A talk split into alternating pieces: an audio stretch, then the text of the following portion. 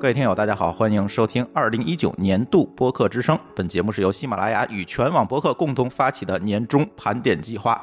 我是津津乐道播客的朱峰。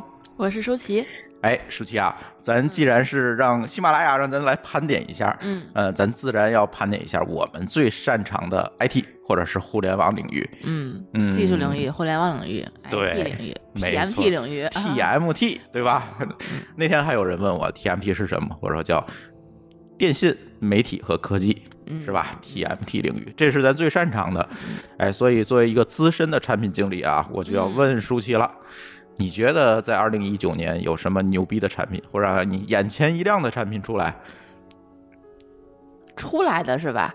嗯，嗯，没有。刚才那个朱峰跟我说，咱俩晚上盘点一下。我说盘点啥？说科技圈今年二零一九年好像很寂寞，很消沉。嗯，就是，我就你说要出现的技术，我就能有一些像区块链呀、像五 G 呀什么的。嗯但是真正落地的产品，今年怎么了？二零一肿么了九年也肿么了？对啊，就真的是就是没有让大家眼前一亮或者兴奋的产品零一九年。我们过去做啥了？就是新闻有很多，大家上市的这个敲钟的有很多，嗯，但是都在敲钟。哎哎，是不是？哎，为啥？哎，一会儿我要讲。呃，对，各种敲钟。满世界敲钟，对中国敲钟，敲完钟以后去香港敲，香港敲完以后去纳斯达克敲，对这什么样的都在敲，你发现吗对，？各种敲啊啊！就是最夸张的一天，就是说港交所那些锣都不够用了嘛。啊，对，他会去搬新的去是吧？对，这个去深交所去借去是吗？对这这个特别奇怪，是吧？就是说以嗯前每年我们其实都能找到一些让我们眼前一亮的产品，对，比如说我们如果往前捋的话，比如说这种 O to O。咱先嗯不说这个商业模式正经不正经对，啊再，前一年，比如说嗯摩拜单车，摩拜对我对就很明显是当年这一年让我们非常兴奋的这种产品。对对对，嗯我们会谈资谈了很久。对嗯对对，但是今年确实没有嗯，对，但是有人让我聊区块链，我说区块链是个是个技术，但是好像还没有执应用落地对应用落地对这没有什么可聊的。对呀、嗯，嗯，所以这期的盘点结束了是吧？可以吗？二零一二零二零年见是吧？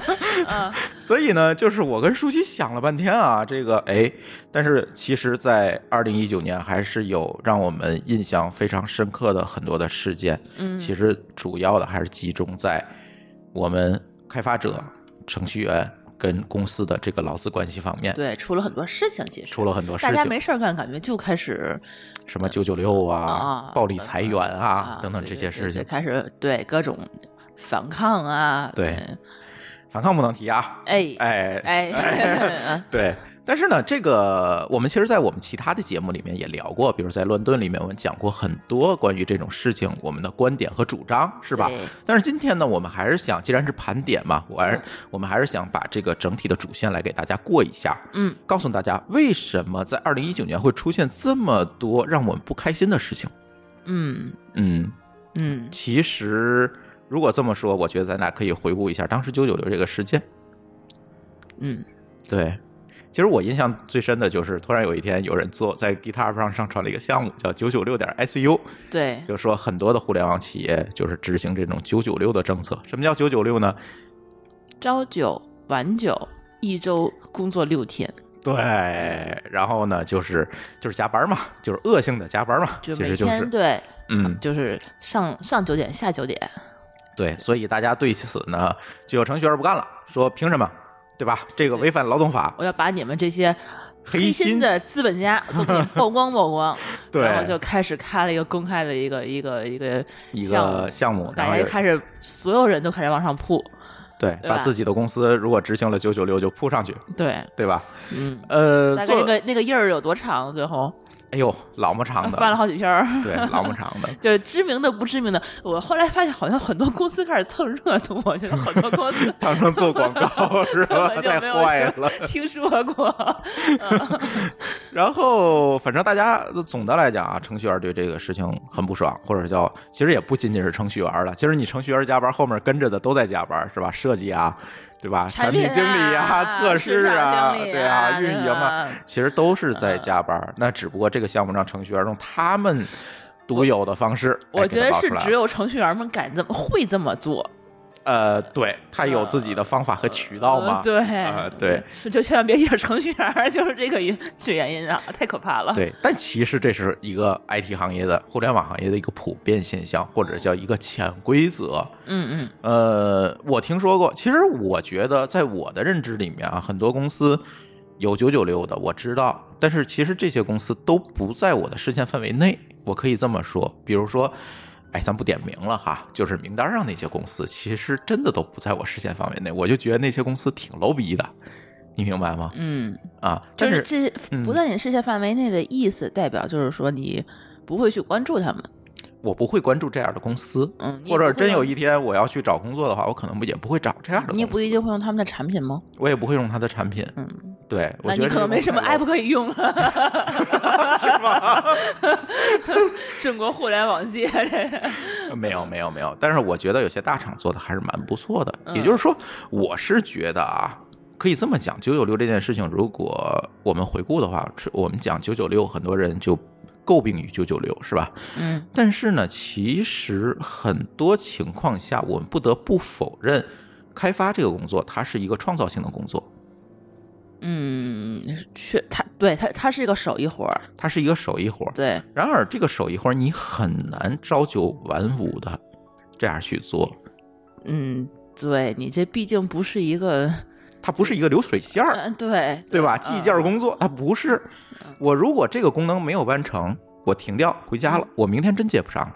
嗯，对所有的程序员，我相信都会同意我这个观点。对，那问题就来了，那这个加班到底是因为老板希望觉得自己这个工资花的值，还是你主动的想要完成这件事情？这完全不一样，这是完全不一，样。完全不一样。对嗯我可以举例子，大厂，嗯呃，很多人诟病于这个所谓阿里的这种企业文化哈，嗯但是我可以告诉大家，像阿里、腾讯这些大厂，其实反而这种情况要好得多，或者说这件事情并不是强制的。咱们那个除了在咱们自己的节目里头聊过嗯。九九六，咱们还跟那个两个 IT 大叔他们聊过九九聊过，一个，就是就专门针对九九六这个话题。对当时有一个朋友嘉宾，嗯他其实就是出自于阿里，对，对吧？他他当就阿里的产品经理，他其实是带带带项目带团队嘛。嗯，但是他当时就跟咱说，这阿里绝对不是这个要求，就是说你强制必须晚上九点就在走，真不是，真不是，人家人真不是员工亲自辟谣了，而且他绝对不是说是被逼无奈被辟谣的啊，人家没必要嘛，对吧？真不是，大厂真不是。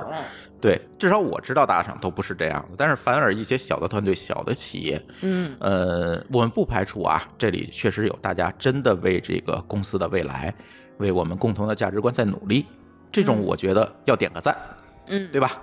但是也真的有那种 low 逼的老板，嗯。觉得我的工钱、付出的工资要花的值，你给我来加班儿，就是希望说我能够花八个小时的工资买你十二个小时的时间，哎，这不是十十二，它不是十二个小时，还多一个小多一天呢。对。对，而且随着这两年啊，这个经济形势或者是融资环境不是说这么理想，嗯这种情况可越来越严重了。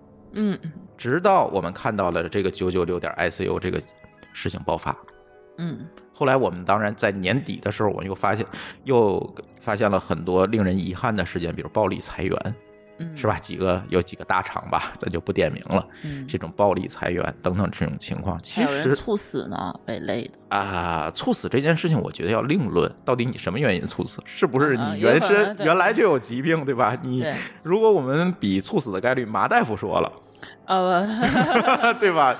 医生的猝死的概率是最高的。但暴力裁员就是年底的话，发生了几件比较严重的事情。对，而且我相信，在我们录制节目的时候，同时还在发生着无数的暴力裁员事件。毕竟到年底了嘛，到年底了嗯，对，年终不想奖付那份年年终奖是吧？对，先把年终奖免了，今年算了吧。啊，嗯嗯，或者不发年终奖了，就对对吧？对，这种事情会有很多，所以年终奖是什么？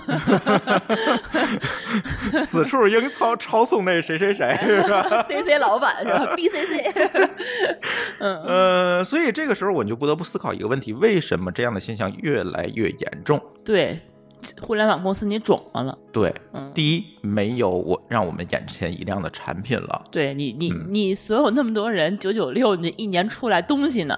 对，东西去哪儿了？对，那么多码农嗯对，那么多加班出来的 idea，为什么没有一个 让我们二零一九年可以放眼一亮的东西？对，模式也好，产品也好，没有，嗯，可以非常负责任。你们家的班，去哪儿了？你们加班都去干什么了？对对吧？嗯哎，这个时候我会发现，其实我觉得啊，我呃总结几个主要原因，舒淇可以帮我来看看我说的对不对啊？嗯哼，第一个，我觉得确实是融资环境不好。那为什么要加班呢？融资环境不好，就想让在大家在单位时间多干点活儿，把这个产品尽快的做出来。嗯，或者就省成本吧不需要融资，我觉得让大家多做项目，嗯，自己赚钱。呃，也不能这么说，因为你一天工作八个小时，啊，和你一天工作十二个小时，和每周工作六天，嗯他自然而然的会抢掉你很多的这个工作时间嘛。就是他觉得我同付出同样的薪水，我可能你的工作时间会多一半儿，嗯对吧？嗯，就是说我这个钱，我我融来的钱突然值钱了一倍嘛，哦，经济学家啊，是不是这样？哦，这么这么算的？哦哦，小时工资，对啊，对对对对，对，所以这个时候他更愿意往前拼，拼怎么办？那就是拼。他既然又不能说更多的招人，嗯，对吧？那我就往前赶嘛。当然，赶这件事情有没有效果，他可能还。他他可能还会就是裁一部分人，然后嗯活儿还是那么多。对，那这些人就没有选择的要九九六对，因为你或者零零七，因为你之前可能干一个人的活儿，你现在需要干三个人的活儿，干不完了。没错。对，这个时候就出现了这个问题。嗯，第二个，我觉得啊，不可否认的是，中国在现在的这个互联网发展阶段，大家都说是互联网的大国。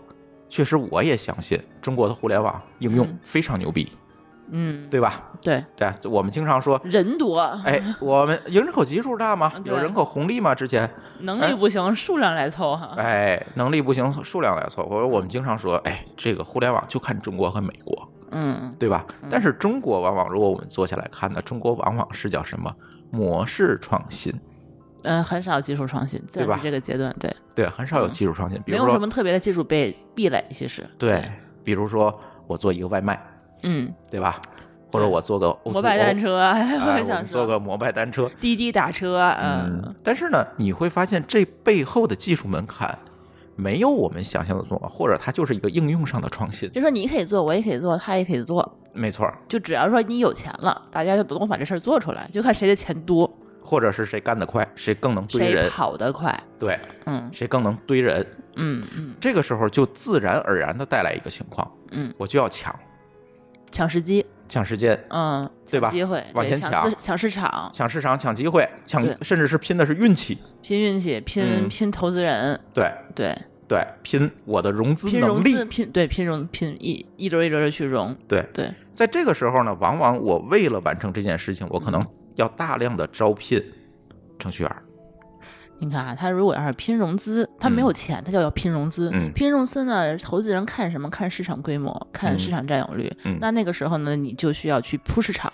嗯，铺市场的时候，你就需要拼产品。对，一拼产品的话呢，就开始程序员就开始拉垮了，去跟、嗯去去去赶进度。这个时候就开始九九六的加班，是不是这个逻辑啊？这这对。嗯而且更重要的是，其实它这个拼是一个，我认为啊，嗯是一个非常低效率的拼。嗯我见过很多，嗯，腰部企业吧，咱们不说大厂了哈，我见过很多腰部企业的玩法。其实呢，它在整个的开发过程当中，并没有任何的工程方法而论，嗯就是堆人写代码，嗯因为它快嗯。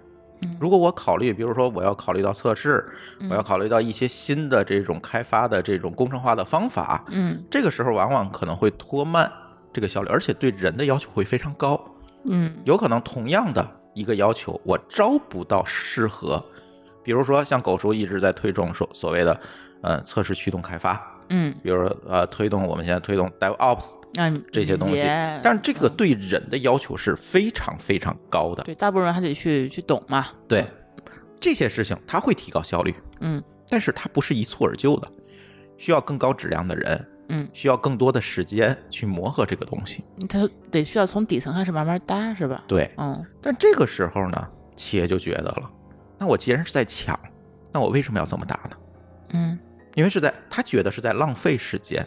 嗯哼那这个时候好啊，那我就招一些相对来讲能力低一些的程序员，我多招人。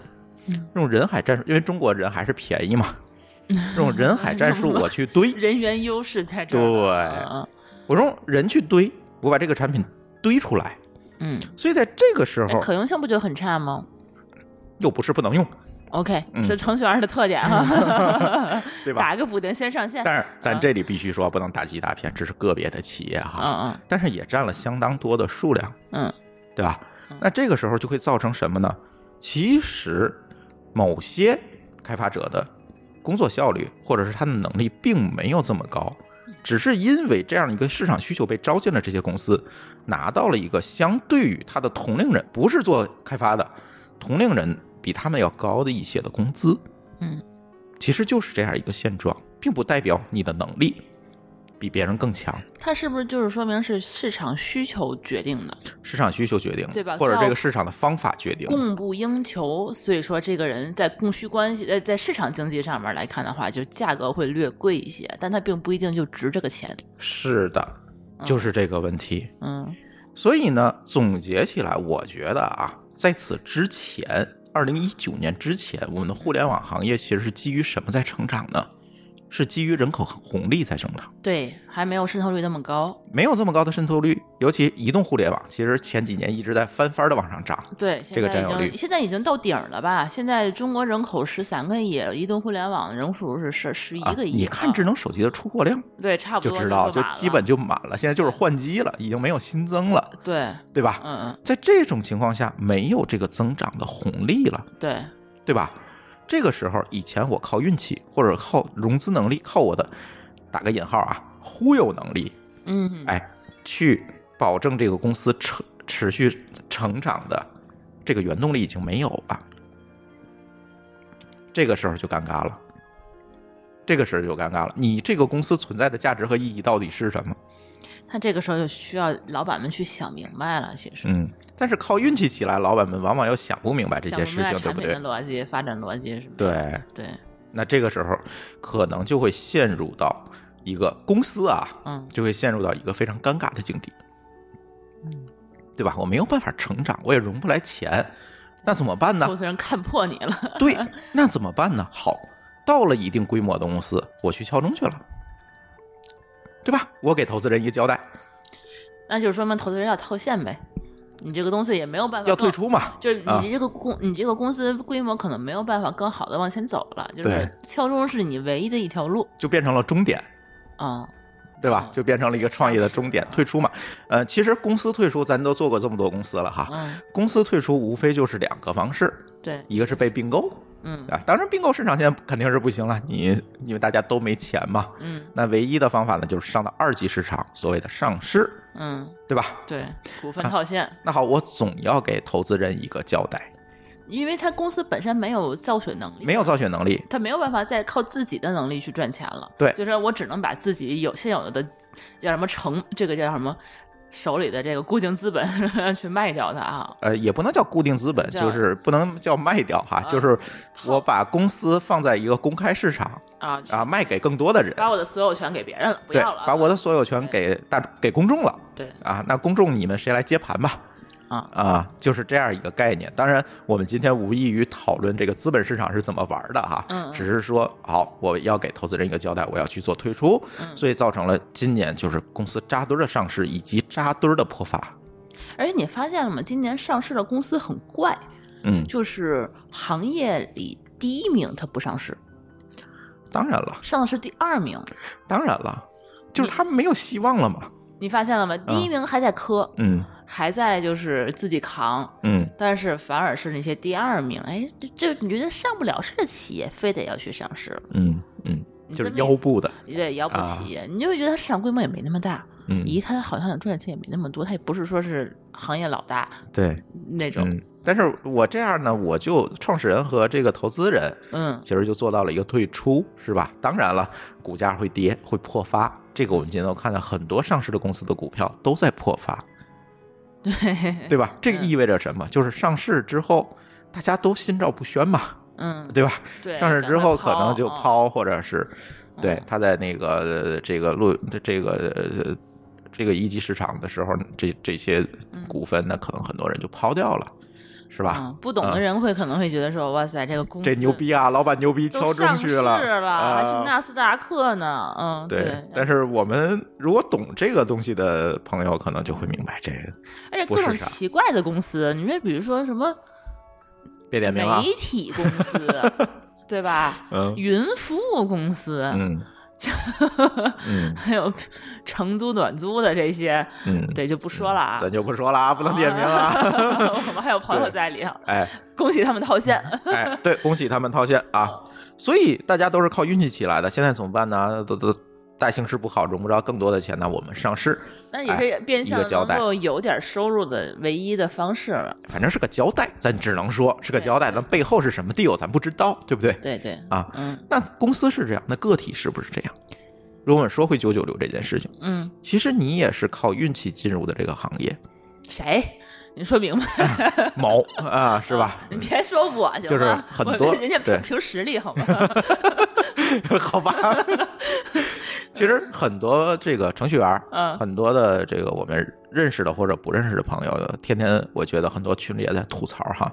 其实我想跟他们一说一句话，但是我又怕得罪人哈，我只能在节目里面说啊，对吧？嗯，很多人点名儿，对旁敲侧击的告诉你，，很多人其实是靠运气到了今天这一步的，拿这样的薪资，在这个行业里面，你是说这个各种大牛、小牛、小牛高高收入的小牛们哈，沾牛字的，我觉得都排除在外，不是。啊就是占就是啊，你明白吗？就是我们刚才说的这种从事很基础工作的这些开发者们，一看拿过来年薪好几十万，呃，好几十万也好，好几万也好，他最起码比他的同龄从事其他行业的朋友嗯。要拿的多得多，对，因为这个行业在风口上，嗯。对不对？嗯。那这个时候你是靠运气起来的。嗯。有一句话说得好啊，嗯。你靠运气赚到的钱，最终还是要靠运气亏回去的，嗯。对不对？嗯，所以这个时候我会发现一个什么情况？一旦出现九九六，一旦出现暴力裁员，首先跳出来的就是这些人不满，他们有感同身受啊，因为他们是危机感最强的那些人，他其实非常清楚他的职位很容易被替代，或者他在这个公司，在这个团队里他存在的价值没有这么高。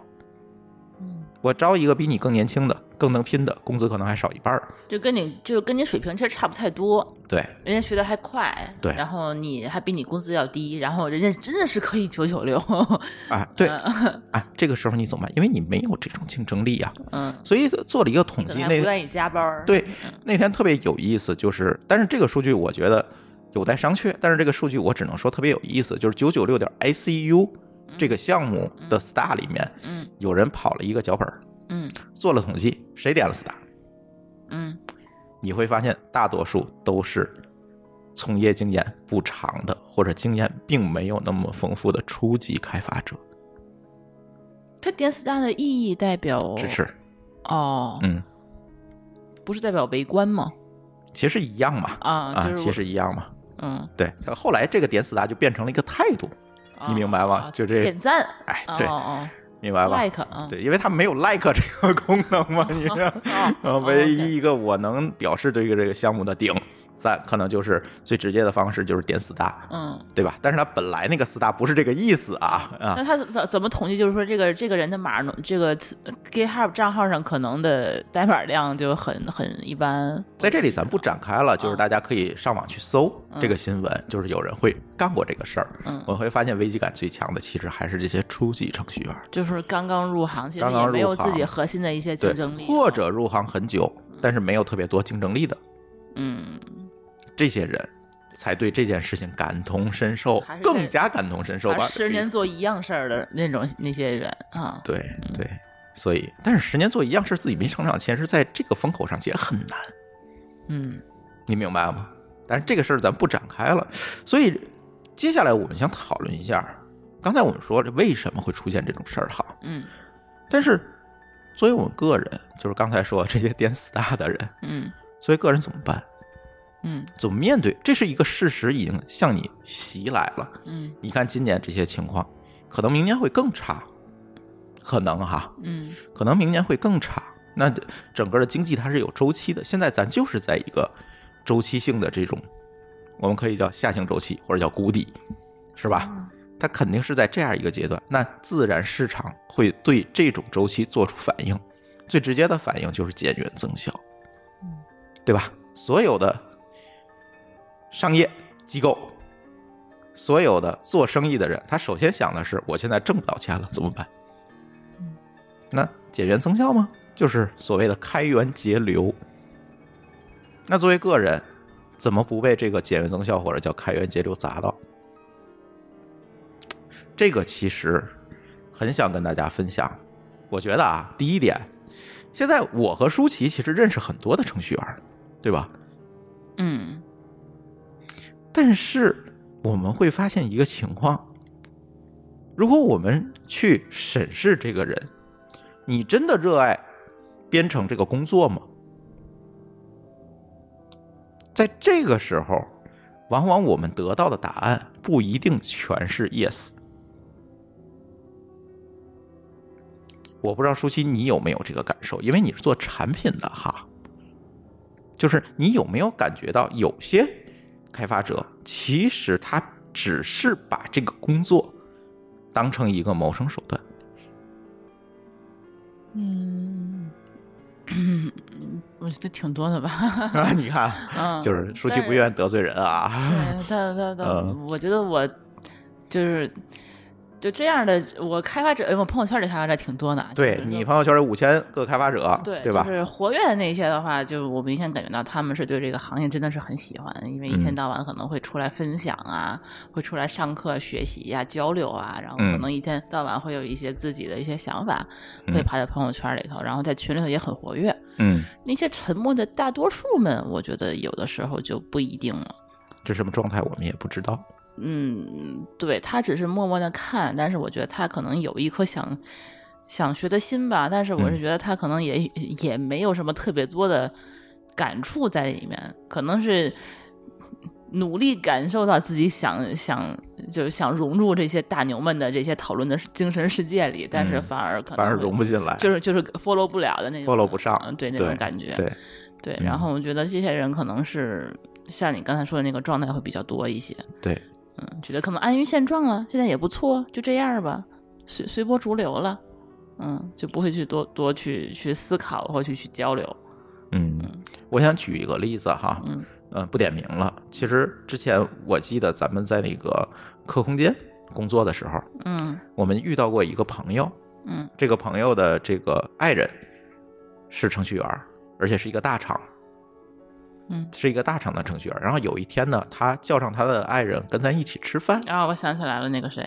嗯你记得吗？嗯嗯嗯，然后在吃饭的过程中，其实我特别想跟他聊，因为呃，据说他专门过来跟咱们对对经来对说想跟咱们好好聊聊学习学习，对啊，我们也想跟他学习学习嘛，对，嗯，然后呢是一个大厂的，然后还是做数据这一块事情的，嗯对吧？嗯然后呢，其实我特别想跟他多聊一聊，但是在聊在聊的过程中，我就会发现这个人明显的对自己的工作不热爱。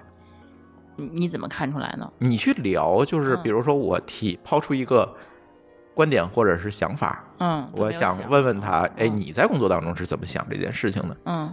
没有，没有回应，没没哦，没有回应。代表他没有想过，对他就是没有思考过这些问题，嗯。他做的事情可能每天就是把我的工作完成是不了。是领导让你干点什么，你干点什么就可以了啊？对你你你是以 KPI 为主导的去把它做完就对行，嗯对，所以我觉得这些人不热爱自己工作，而开发这件事情，我一直认为这是一个最需要创造力和独立思考能力的职业。但是我在现在是，呃哎，现在我不好意思直接说，就说我现在其实也在打工啊，给就是给别人工作。我觉得有的时候这个这个工作，就是尤其是这个在大厂的工作，它可能跟在小公司工作也不太一样。就是大厂的很多，他们结果导向吧，嗯还是 KPI 为导向，他可能嗯不允许你去思考过多吧？是的，啊、大厂为什么要这么做？它嗯不仅仅是开发行业的大厂啊，任何行业的大厂都是这。个样子。为什么？嗯这就是我接下来想说的。嗯他为的做的一件事情是增加你的可替代性。啊，明白吗？我把你换掉了，我再安进来一个人，马上就能接手这个工作。对，因为因为很多就是像我们创业就出来的码农和就是我们叫开发岗吧，嗯，他们人就不愿意去大厂去工作。你看你朱峰，你可能也不愿意去。那都不可能嘛。对，啊像我，我可能也不愿意去。你就给给我一个大厂的活儿，比如说我之前是一个确实能够负责一个完整的一个项目，但是我现在需要让我独立拆分成某一个模块儿，就就思考眼前这么一点点事情，然后做的又精又专。我觉得这件事情的话，在我来看是一件不太现实的事儿。然后现在后来就大厂的工作应该可能都是这个样子，我只负责某一个。呃，功能的某一个方向是，嗯或者一个底层的一个东西，或者一个上层的一个东西，是我是专门去做的。别人有别人的事情要负责，对吧？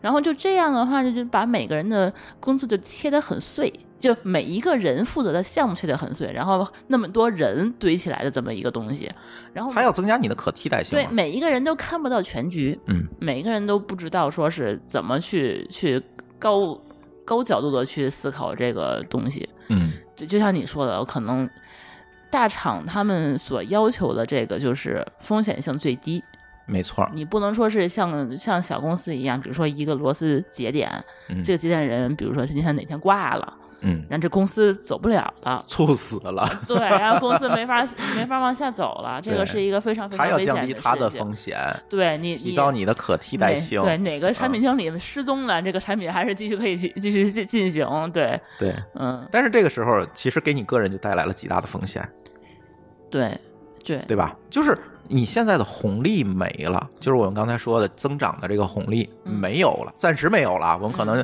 可能将来几年，我就发现在其他点上有红利，我们不说，我就说现在嗯红利没有了，移动互联网这个时代带来的红利没有了。嗯那如果你的可替代性非常强的话，嗯，那我何乐而不为把你替代掉，换一个更便宜的人呢？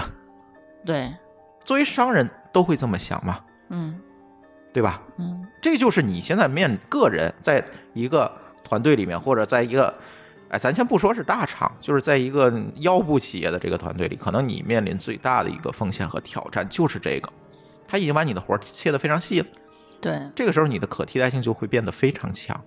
而且我觉得大厂很多对人的要求，对尤其对性格和能力的要求也很嗯奇葩。嗯他不要求你是最优秀的，嗯，就是说你最不需要最最有性格，不能让你有想法，因为你聪明，你就会有想法。对你想法太多的话，他反而去愿意找一个乖乖的。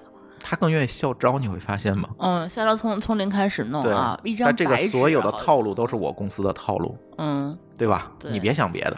就你学会了我这儿，你也去不了别的地儿了。可能能去，但是呢，往往这样培养出来的人就更好用，对对吧？他也愿意有这样一个呃投入的能力，对哎，我去做这件事，这是大厂的逻辑对哈。你从外边请来一个庙里的和尚，可能这思维太多，麻烦过来还得来回板，你还有固有固有的这个历史包袱什么的。所以舒淇，我要讲舒淇的段子，他某天去了一个大厂，说我面试个试试去，对，然后把面试官给说晕了，然后他就成功的没有面试上。你想，他们作为面试官，你要把他说晕了，他怎么会招能招你呢？哎，对吧？啊，对，是，更何况舒淇问的那些问题，我觉得这是商业间谍去了，这不是要去 面试的，就是这扯远了啊。就是，所以说他们那些大厂们都不愿意让我们这种创业经验比较丰富的人嗯，不受欢迎，你也别来，你该干嘛干嘛呃。，也不是完全这样，但咱这只说一个总的规律，确实是这样，对吧？嗯那这个时候给你带来的风险和挑战其实是蛮大的。怎么样跳出这个圈子，其实是需要你自己来思考的事情。嗯我知道我们有很多的听友其实做的非常好，比如说我这里要表扬一下小白同学，嗯他在大厂，嗯。但是他会自己去想一些事情，或者做一些小小的项目。我跟你说，小白最近也很郁闷，啊，对，他也很郁闷，就是因为他他太聪明了，在大厂反而觉得施展不开了。但是他能意识到这个问题其实是非常好的，你知道吗？很多哎人意识不到的。我，跟你说，焦虑感有两种，嗯。焦虑感一个是对自己的焦虑感，就是说我觉得我自己可以可能被替代了，我会被嗯。焦虑；另一种焦虑感就像小白这个样子的，说嗯。我我意识意识到我自己有天花板了，对，就是有些东西在限制我自己的这个发展了，嗯这是另外一种焦虑。对嗯，对，我觉得这是两个不同的境界。没错，嗯，对，比如说，嗯一就是稍微能力差一点的人会焦虑，说我为什么要天天加班儿？为什么干不完的活儿？所以你需要的是后者的焦虑，对对吧？而不是明天我要被裁掉的这种焦虑对。，这后者的焦虑就会觉得说，我一天到晚是，比如说我。比如说两个月、三个月过去了，我会发现我没有进展，或者说嗯。我没有成长的时候，他就开始有些人就会反思，就会，难过，浑身不舒服，对啊、就会非得去折腾，嗯，对，这是这是另外一种人，是吧？嗯。我觉得第三点啊，作为我们个体来讲，在现在的这个形势之下，我觉得可能你要考虑一下你自己的现金和退路的问题。嗯，很多程序员是没有存款的啊，你知道吗？都是贷款是吗？全是花呗的负数。信用卡，对嗯对，嗯，这个时候如果还是那句话，如果在红利期内大家都在往上走，嗯，没问题啊，对吧？对，你可以用嗯杠杆嘛，对啊，就像美国啊，从三十年代到今天一直在往上走，嗯那没问题，我负债举债没问题，因为这个钱我花的是未来我可能会赚到的钱。对，但是一还上就好，对，嗯但是一旦你未来赚不到这么多钱的时候，还不上了，这可就破产了，你你下岗了，对，嗯，这可就麻烦了。你被裁员了，前两天有一个事儿，就是西安的一个公司的程序员猝死了，嗯你记得这件事情吗？咱的乱炖里面也聊过，嗯这个程序员猝死了，然后呢，这个呃，老婆就找到公司说你要赔钱，嗯对吧？你要承担责任嗯。然后这个时候大家才知道，这位程序员拿着大概我们反推了一下，应该一万多块钱的月薪，嗯。太太是全职工作，嗯，还有两个小孩儿好像。对一个还是两个小孩儿，家里还有父母，家里还有父母跟他们同住，同父母我相信可能大概率也没有太多的收入，嗯。就是拿这一万块，当然西安消费水平稍微低一点哈，嗯，但是你会发现这个事情嘴顶嘴啊，那还养养不活一二三四五六口人啊，嗯呃，咱不说，但是前段时间，去年我记得我们论的也聊过这个，就是中兴的一位程序员跳楼，嗯，也是这种情况。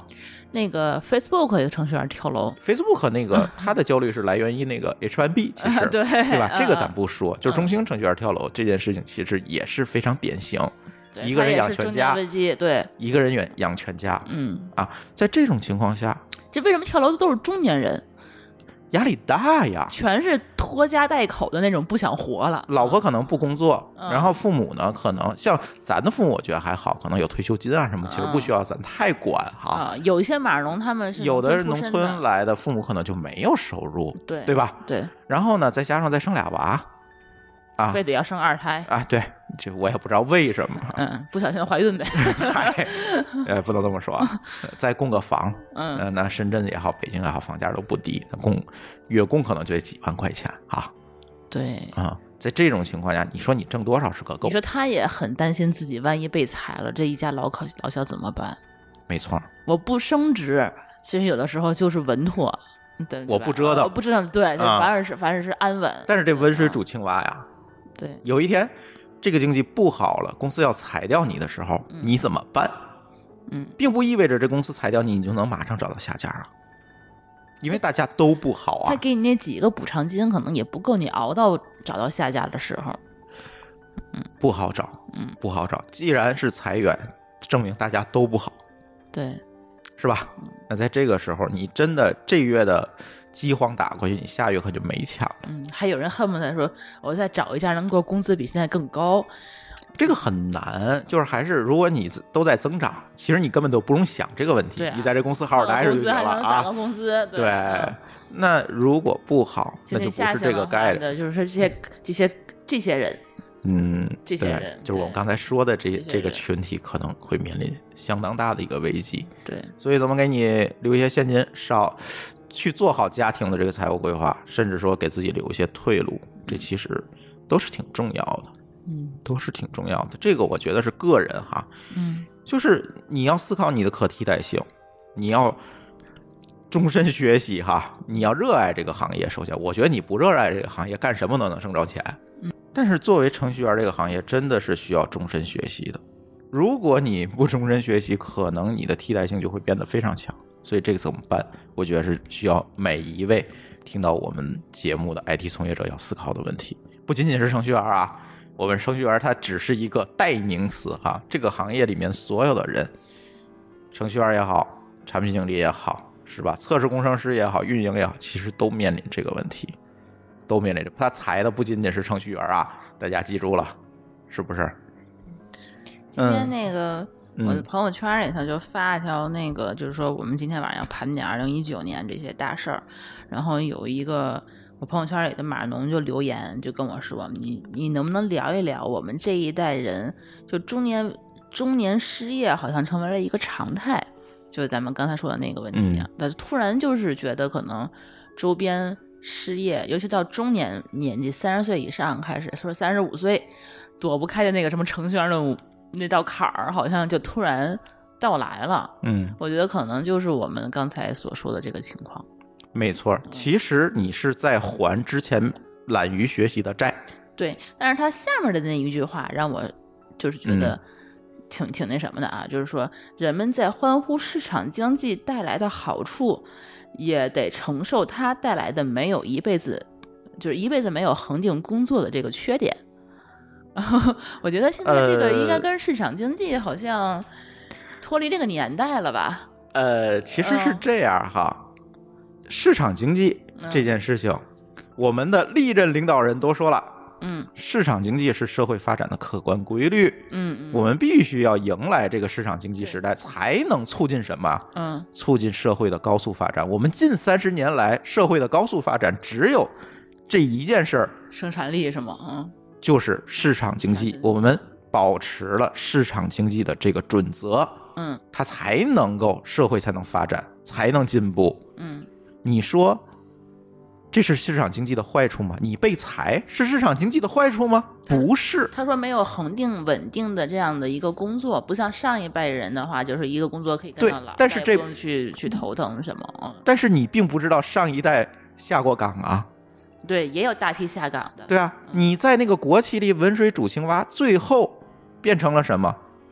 不是你个人被淘汰，是整个的企业被淘汰了，整个行业，整个一代人，一代人被淘汰了。我觉得，我觉得上一代人是一个非常悲惨的一代人，就是我们父母的这一代人。嗯对，上学的时候啊，对，上山下乡，对对吧？然后呢，就是毕业分配工作，包分配，嗯那得看命了。嗯，进的好的厂子，进的不好的厂子，进进的不好的就下岗。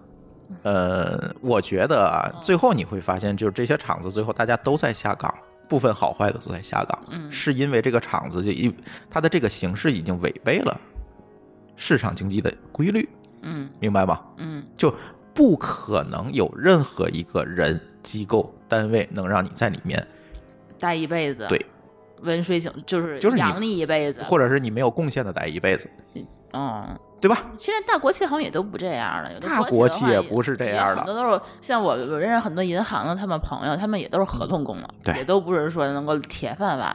对现在再也没有铁饭碗了，我觉得。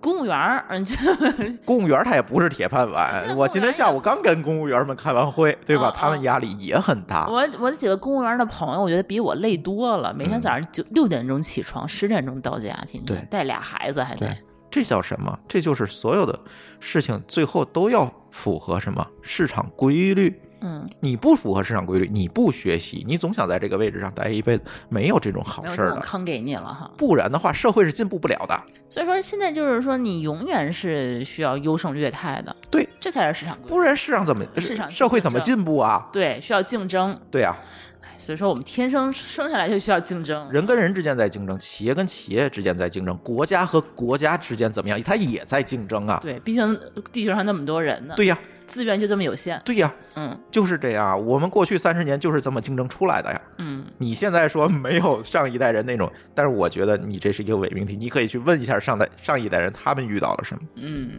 他们把整个青春都献给国家了。对呀，嗯，所以没有这么简单。对，晚年拿着一千块钱退休金。对啊，我们如果聊回九九六这个事情，其实就是这样。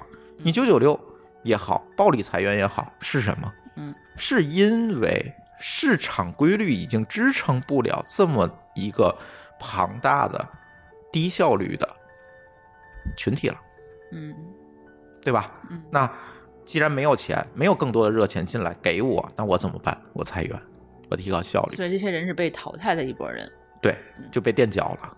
嗯，很可就跟当年下改下岗下岗的那一波是一样。很可悲啊，嗯对不对？嗯，所以你不要当成那个垫脚的好不好？比如他们这些人是没有核心竞争力，对可以，这么说，对吧？对你没有不可没有可以被替代的这个关键点，没错。嗯，所以在这个时候，你怎么提高自己的竞争力？你跟别人有什么不一样？为什么就非你不可？对嗯，你的优势在哪里？你想清楚没有这些东西？对，你是不是很容易的被别人能替代？对，那你去想吧，对吧？这个作业留给我们的听友是吧持？续去学习，对，嗯，有没有跟上时代哈？对。嗯那这个时候还有一个问题，就是对于我们现在，我知道我们很多的听友其实是一个企业的管理者，嗯，或者是一个创业就是创业团队的 leader，他本身啊就是团队人员，对，公司人员，嗯那你怎么面对这个事实？嗯，我去裁员吧他？们其实？压力也很大。老板，我总爱说一句话：老板是为员工打工的。对，就虽然说嗯我、我有权利给别人裁掉，但是其实老板们其实挣的钱应该是最少的。对，嗯对，他如果不是撑不住了，他不会裁掉你的。嗯，相信我，因为你能够继续给他产生价值。嗯只有这个除非你付大出和不是除非这个付出和我的投入不对等了。啊，对对吧我说真的是，如果要裁掉一个人的话，就除了这个这个资资金问题以外，其他的话你得犯多大的一个错，才可能被把你去裁掉啊？一般都是撑不住了。啊，对，一般都是情况下。他哪怕能打，平嗯，他也不会裁掉你的，你放心，嗯，你明白吗再？招一个人毕竟很难。对他招人培训，这都是成本，这是沉没成本啊。对所以老板他是这么想的。你相信他要是裁人，他一定是真是干不下去了，你知道吗？嗯所以九九六呢，当然我们不推崇九九六啊，这违反劳动法。嗯对，但是往往呢，作为我们的创业者来讲，可能在你二零二零年的时候，嗯我觉得还是跟个人一样，跟我们刚才说的开发者一样，可能要迎合这样一个改变了。嗯，什么改变？红利没有了，以前大家拼的是什么？拼的是增量市场啊，嗯对吧？这个人买了一个新手机，第一个装谁的 app，好，你就赢了对，你就跟手机厂商谈嘛，啊或者是跟渠道谈，或者我去买流量，当年手机厂商也赚了不少钱，我花钱可以，买到用户，对，对吧？我花钱可以解决我一切的问题。嗯现在没有了，现在没有增量了。你干的是什么？你撬的是那个存量用户。你如果做一个新闻的 app，你是从今日头条手里撬用户啊，嗯，对吧？这个时候你怎么把比你的竞品做得好？你的服务价值怎么比竞品做得更深？哎，这个时候就变成挑战了。那你说这个事儿得需要对行业的理解，对用户的理解，对市场的理解更。深，他有的人他自己他都不理解，你让他去理解别人，怎么可能？对，这个就是我们刚才说的靠运气过活的那些企业。那这些企业，你放心，一定会被淘汰的，嗯，这也是市场规律啊！是没那啊么多个人有代价，企业也要有代价的嗯。那你怎么作为企业和团队来讲，你怎么不会变成那个代价？嗯，对吧？符合市场规律，然后真心的你能塌下来去做事儿、做运营，能从别人的嘴里把用户撬到你的这边儿，哎，但真正这这些企业其实如果能够意识到的话，还是有救的哈。只能说可能竞争会更加白热化，嗯但是这个竞争会更有价值，不是那种低级无序的竞争。我去买流量抢人，哦，对吧？你会更有针对性，更有方向性。我是用我的服务价值去抢人，嗯，对吧？我要给你一个。对，我要给你一个转场的理由，嗯，对吧？我要给用户一个换一个客户端的理由。嗯，这个时候其实拼的是什么？拼的是你的技术能力、研发能力、产品能力、运营能力，嗯拼的是这个，嗯而不是之前的那种胡打乱闹，对吧？我买流量了，搞这些事情，嗯不是的。嗯，对于企业来讲，你能不能跟上这一步，其实蛮关键的。嗯对吧？就是不能再靠这个运气了。而且我相信，我经常跟张乐说这事儿，就是这些凭运气的起来的企业，一定会在未来的三五年内被淘汰，这是肉眼可见的过程。你放心，他凭运气，还是那句话，你他凭运气挣来多少钱，他还是凭着运气亏回去的，因为他有什么呀？他有路径依赖呀。他总觉得我这么做以前就有效，现在我也也要这么干。那往往说，以前投入一块钱能来十个用户，现在投入一块钱一个用户都来不了。那怎么用户成本也高了呀。获客成本高了。对，对这个，我们可能会在乱炖节目里接着聊。比如说，最近我们传出来就是 VIPK 的这个公司，就是英语教学那个公司，平均获客成本四千块钱。一个对，你怎么干啊？可，那你课得卖多少钱啊？两万。对吧？那可能都不够，嗯对吧？咱不今天不深挖这个也是，所以我觉得很多的企业愿意留在一线的地方。其实大家可能我们很多的听友知道，我和舒淇其实年终的时候回到了天津，是吧？嗯，很多企业呢更愿意战略性撤退，这个战略性撤退，我们叫战略性撤退啊。嗯，这这有点那什么，嗯其实确实是，但是呢，这个我觉得为什么不继续留在一线了？我跟舒淇说过一个我的想法，嗯就是说你要衡量不，就是？不是，我任何时候都很穷，知道吗？你要衡量你在一线的时候嗯，你得到的机会成本和沉没成本之比，嗯，明白吧？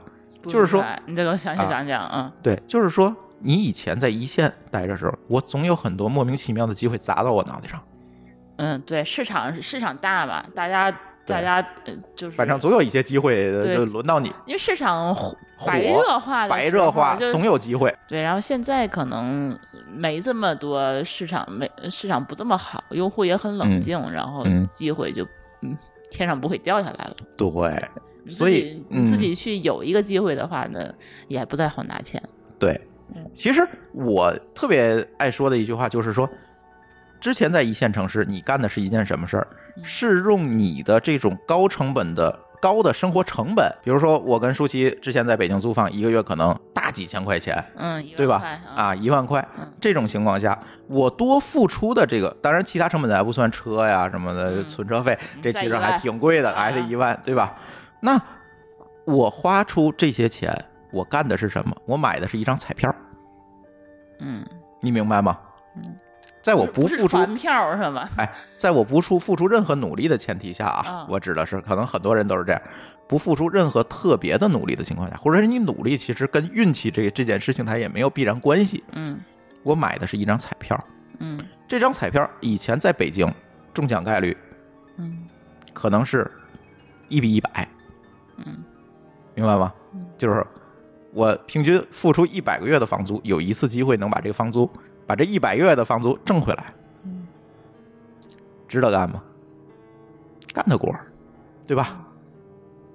但是现在变成了什么？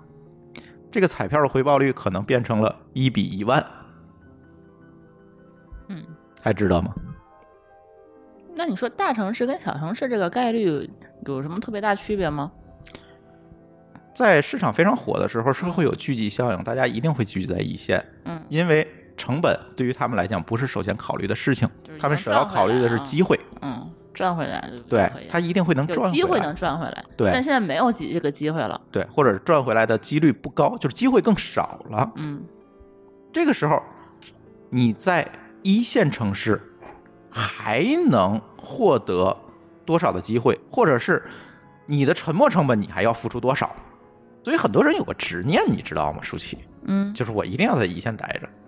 但是排除一些大家，我知道也有很多朋友就有不得不的选择啊，比如说，哎，老婆不让搬，或者有小孩小孩上学，或者我已经买房，对，这个没有，或者也呃这些东西没有办法。但是呢，很多年轻的朋友，我觉得你在这个时候，在这样一个情况下，你不妨考虑考虑其他地方的机会。嗯互联网更加发达了，嗯远程办公也好，等等这些，我认识很多朋友现在都在 remote，嗯对吧？比如寇大，他人可能在秦皇岛为北京的公司工作，嗯对吧？呃，很多我们这样的例子。互联网发达了，大家也更能接受远程工作了，而且还是那句话，公司也愿意通过这种形式降低成本了。嗯，你一个人这一个月工位，你知道就合多少钱吗？在家办公的话，不需要花场地费了哈。对，嗯这个时候其实机会反而在二线城市，你能活下来的嗯，可能性会更高，而且发现就是，我觉得去年自雇的人会变得更多，就是自雇的人多了。嗯，也是其实跟这些减员增效是有关系的。对。因为对，你在二线成本的话，你你成本低了，赚的钱可能也不会说减这么多，对对，反而的话，你生活质量会高一些。对，对于公司来讲，其实这这个道理。嗯我那天我发条朋友圈，我说你这些有对一线有执念的公司，不妨看看其他的城市，比如天津，嗯哼，对吧？一样的，离北京，我现在从我住的地方到望京，一个半小时，嗯，开车、不是开车，啊火车，火车啊，一个半小时，我能准时的在一个半小时之后出现在望京 SOHO，嗯对吧？嗯，可能去大兴到那儿也差不多这个时间。我从西边天通苑，呃，别天通苑了，那个西三西二旗，对吧？到望京绝对要一个半小时以上，嗯，是吧？我没去过，太远了。一定一个半小时以上，嗯就跟出差一样。嗯但是天津，第一个交通便利，第二个呢，其实机会也并不少。嗯，我们回来这几个月，我们做一些调查哈，这个我们单独再录一期节目，嗯就说天津的机会其实也并不少。而且由于网络的发达，大家慢慢的像自雇也好等等这些形式，慢慢的也被大家接受了，甚至说很多的大公司团队也慢慢的能够接受在天津嗯去做一些事情。为什么？首先想明白的公司，是因为他算了这个成本和机会的比，就是我刚才说的。与其在那儿我去耗，不如说我降低成本，活更久。现在拼的是什么？拼的是待机时间，你知道吗？你把竞争对手们耗没电了，你就赢了，就是这样。所以这个时候，你作为团队，你应该去认真的考虑一下其他城市的机会。这个我觉得放下执念吧，大家。所以今天聊了这么多事情呢，也是借盘点这个机会，说说我们对现在的这样一个创业，还有融资，对吧？这些机会上的一些观点和看法。我相信二零二零年大家可能会面临更多更大的挑战，如无意外的话，哈，也希望我们每一个创业者、开发者、创业团队能够过好你们自己的二零二零。好，那么就感谢大家收听我们这期为喜马拉雅录制的年终盘点节目，同时也欢迎大家收听我们津津乐道博客的其他节目。大家可以在喜马拉雅的 app 里面搜索“津津乐道”，天津的津，欢乐的乐，道路的道，津津乐道，来订阅和收听我们的更多节目。好，谢谢大家，我们二零二零年再见，拜拜。拜拜。